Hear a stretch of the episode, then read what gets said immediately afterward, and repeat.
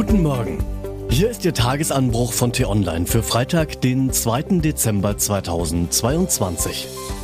Was heute wichtig ist, da läuft etwas grundsätzlich falsch. Ist Deutschlands Fußballdebakel ein Spiegelbild unserer Gesellschaft? Geschrieben von T-Online-Chefredakteur Florian Harms und am Mikrofon bin heute ich, Till Schibitz. Hi. Morgen vor 30 Jahren verschickte ein gewisser Neil Papworth, seines Zeichens Ingenieur, die erste SMS. Der Jahrestag ist auch deshalb bedeutend, weil die SMS, die in den ersten Jahren maximal 160 Zeichen umfasste, die Kommunikation wirklich revolutioniert hat. Statt Postkarten schrieb man nun Kurzbotschaften und wem Anrufe zu langwierig oder zu teuer waren, der tippte einfach ein paar Worte ins Display, drückte auf Senden und fertig. Das wirkte zwar kurzzeitig unpersönlich, inzwischen werden in Deutschland aber rund 8 Milliarden SMS jährlich versendet. Und weil ich mich als Journalist von morgens bis abends mit vielen Leuten austausche, kann ich mir einen Alltag ohne Kurzbotschaften gar nicht mehr vorstellen. Seien es Kollegen, Freunde oder der Regierungssprecher. Ich tippe ständig vor mich hin, frage, scherze, lobe oder fluche. So wie gestern Abend beim WM-Spiel der deutschen Nationalmannschaft gegen Costa Rica. Das furios begann, sich dann zur Zitterpartie entwickelte und als Debakel endete. 4 zu 2 gewonnen. Aber trotzdem alles verloren, weil zeitgleich Japan die Spanier besiegte. Der, man kann es so sagen, wohl bitterste Sieg der deutschen WM-Geschichte. Das DFB-Team muss in Katar also schon nach der Vorrunde die Koffer packen. Genauso wie vor vier Jahren bei der WM in Russland. Das ist hart, aber folgerichtig. Denn so ist es eben, wenn man gleich das Auftaktspiel verliert, dann nur ein Unentschieden holt und schlussendlich von den Ergebnissen der anderen Gruppenspiele abhängig ist. Es ist auch logisch, wenn die Leistung nur durchwachsen ist. Fünf Gegentore in drei Gruppenspielen. Engagierte Angreifer um Musiala und Gnabry, die aber Chancen im Minutentakt vergeben. Ein flatteriges Mittelfeld ohne echten Chef, die Abwehr löchrig wie ein Schweizer Käse. Und im Tor ein verzweifelter Kapitän Manuel Neuer, der wohl vier Hände gebraucht hätte, um all die Fehler seiner Vorderleute auszubügeln.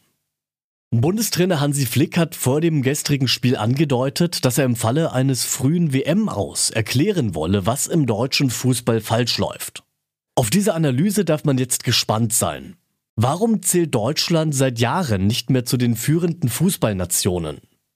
Ist die Elf keine Turniermannschaft mehr, die sich selbst in Krisensituationen beherzt zum Erfolg zurückkämpfen kann? Und wo liegt eigentlich das grundsätzliche Problem? Bei den Spielern? Beim Trainer? Beim Deutschen Fußballbund?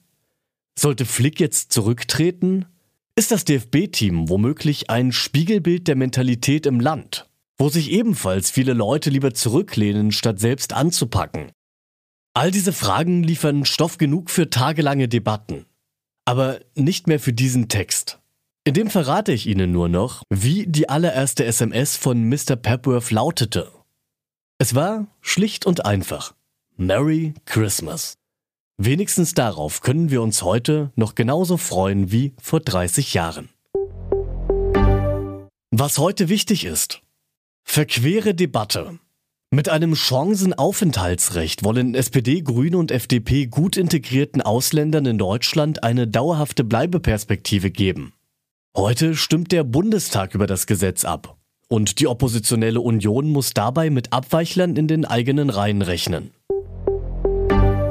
Und heikler Preis. Zur Verleihung des Deutschen Nachhaltigkeitspreises reisen sowohl Kanzler Olaf Scholz als auch Bundestagspräsidentin Bärbel Baas nach Düsseldorf. Bleibt zu hoffen, dass der Jury nicht wieder ein Fehlgriff unterläuft, wie 2020 bei Finn Kliman. Und was ich Ihnen heute besonders empfehle, bei uns nachzulesen, ist ein Text darüber, wie Sie bei der Gasabschlagszahlung profitieren können. Die wird im Dezember ja vom Staat übernommen. Den Link dazu, den finden Sie in den Show Notes und alle anderen Nachrichten gibt es auch auf t-online.de oder in unserer App. Das war der T-Online Tagesanbruch, produziert vom Podcast Radio Detektor FM. In unserer Wochenendausgabe sprechen wir diesmal über die Proteste im Iran und warum Deutschland dabei eine wichtige Rolle spielt. Die Folge, die gibt es exklusiv zum Hören schon heute Abend, überall, wo es Podcasts gibt. Abonnieren Sie den Tagesanbruch doch, dann verpassen Sie keine Folge mehr. Und damit danke fürs Zuhören. Bis zum nächsten Mal. Ciao. Ich wünsche Ihnen einen schönen Tag. Ihr Florian Harms.